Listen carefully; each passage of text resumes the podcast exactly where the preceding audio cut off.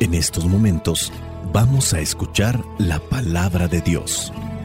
Dispón tu corazón para que el mensaje llegue hasta lo más profundo de tu ser.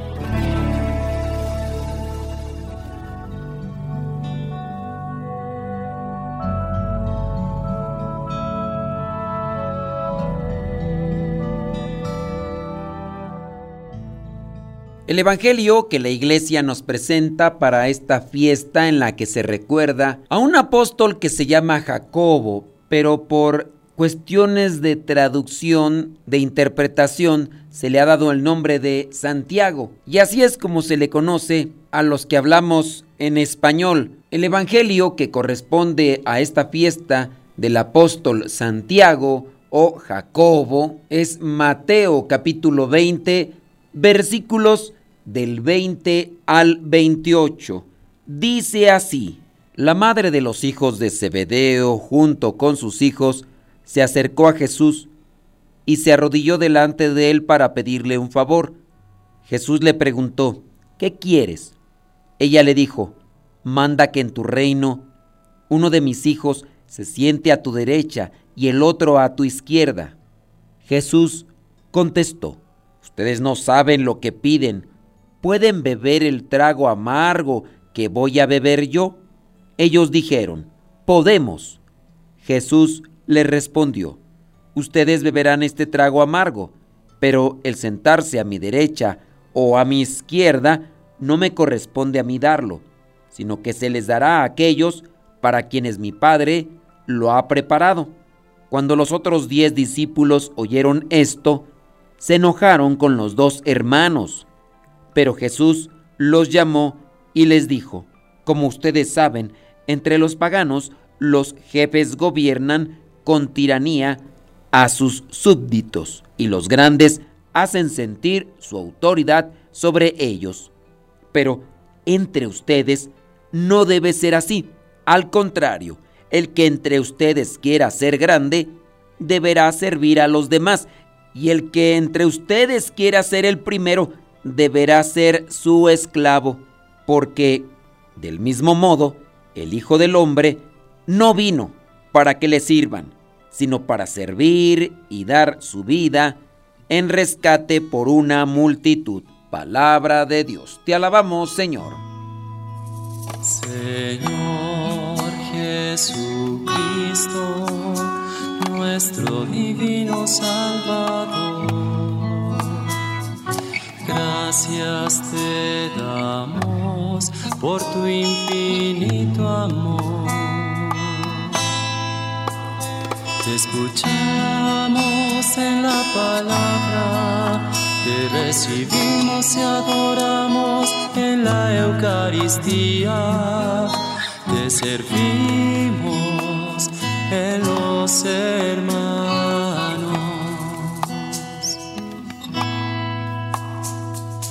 Que seamos misioneros como lo quieres tú, enseñando a los hombres el fuego de tu amor. Tengo un hermano de sangre que se llama Gerardo. Bueno, en realidad somos siete en la familia. Uno de ellos se llama Gerardo, pero le dicen más Lalo. Tenemos algo de parecido, ciertamente, porque pues somos hermanos. Y en una ocasión, cuando lo fui a visitar, otras personas me confundieron con él, llegaron conmigo, me saludaron diciéndome, Lalo, ¿cómo estás? ¿Qué andas haciendo por acá? Tengo un tío que se llama Daniel, pero le decimos el Ginos. No se llama Ginos, no se llama Lalo, pero no hay problema porque es una forma solamente de referirnos a él. No hay tampoco un problema en el caso de si es Santiago o es Jacobo. Si bien ha sido una interpretación quizá desacomodada de Jacobo y Jacobo, Jacob, San Jacob, y de ahí nació Santiago. No así, por ejemplo, en el inglés, que mantiene lo que vendría a ser su nombre propio. No es pues una causa de distanciamiento el que se le llame Santiago o Jacobo. Lo cierto es que la iglesia lo tiene presente. Otros años hemos hablado de Santiago, pero podemos volver a hablar por si algunos no han escuchado en otro momento esta pequeña explicación. Recuerden que la iglesia tiene presente a estos que ya murieron y que se puede atestiguar murieron dando razón de su fe. Recuerden que la palabra santo significa separado para Dios, consagrado para Dios.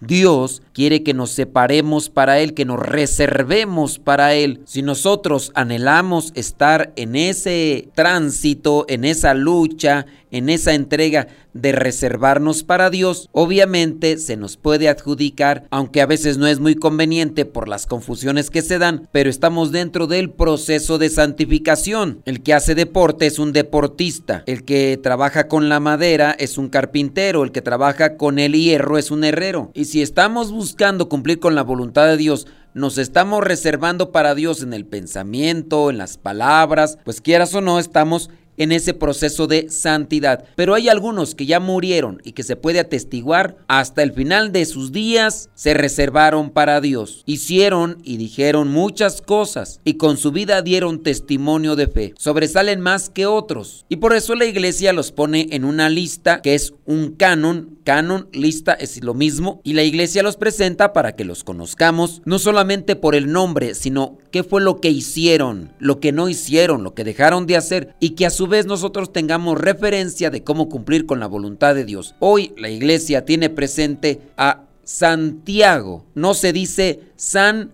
Santiago, conocido como Santiago el Mayor, hijo de Zebedeo, que fue uno de los doce apóstoles de nuestro Señor Jesucristo. La madre de Santiago, la esposa de Zebedeo se llama Salomé. Santiago el mayor es hermano de Juan el Bautista, otro de los apóstoles, el que escribió el Evangelio. Estos dos, Santiago el mayor o Jacobo el mayor, si tú quieres llamarle así, Santiago el mayor y Juan son llamados los Boanerges. Ahí te vamos a dejar de tarea que investigues qué significa Boanerges. Santiago era pescador de profesión antes de ser llamado por Jesús. Fue testigo, como los otros apóstoles, de muchos milagros y enseñanzas. Eso sí, aparece en varias ocasiones en el Evangelio de Mateo, Marcos y Lucas y se le menciona en el libro de los Hechos de los Apóstoles. Santiago, cuando estuvo con Pedro y Juan, fueron testigos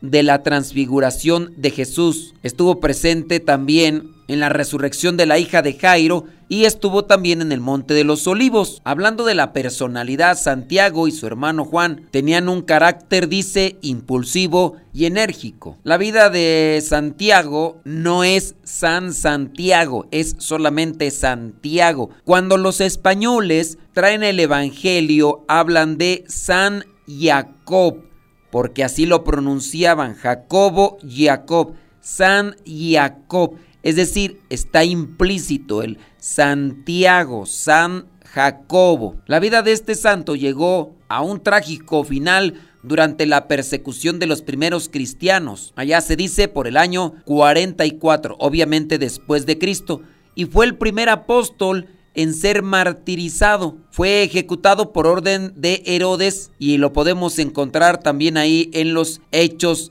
de los apóstoles. Conozcamos la vida de los santos para que podamos conocer cómo le hicieron ellos para cumplir con la voluntad de Dios. Nosotros podemos tener una referencia, quizá cuidarnos, quizá pegarnos a algo que nos pueda servir, ayudar y así avanzar en el camino de la santidad.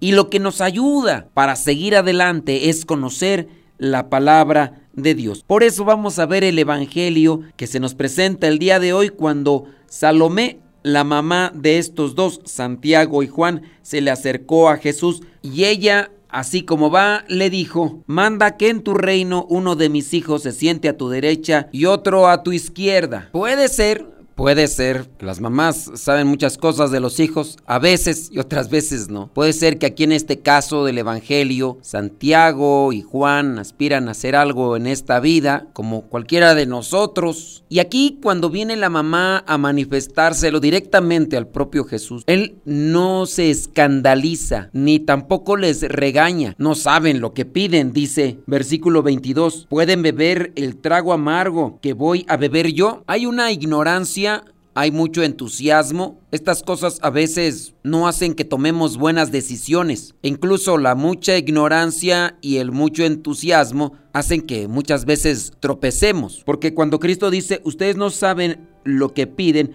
pueden beber el trago, ellos dicen podemos. Mucha ignorancia, sin duda, también mucho entusiasmo. Son dos cosas que no se deben de combinar para tomar decisiones o para buscar cosas en la vida. Hay que indagar, hay que estudiar, hay que conocer. Vamos a estudiar, pues vamos a tratar de conocer qué es lo que queremos estudiar ya como una profesión, hablando de ese tipo de carreras que se proponen a nivel social. Voy a ir a tal parte, debo de conocer con quién voy, cómo es a ese lugar donde quiero ir. ¿Quieres establecer una relación familiar con alguien?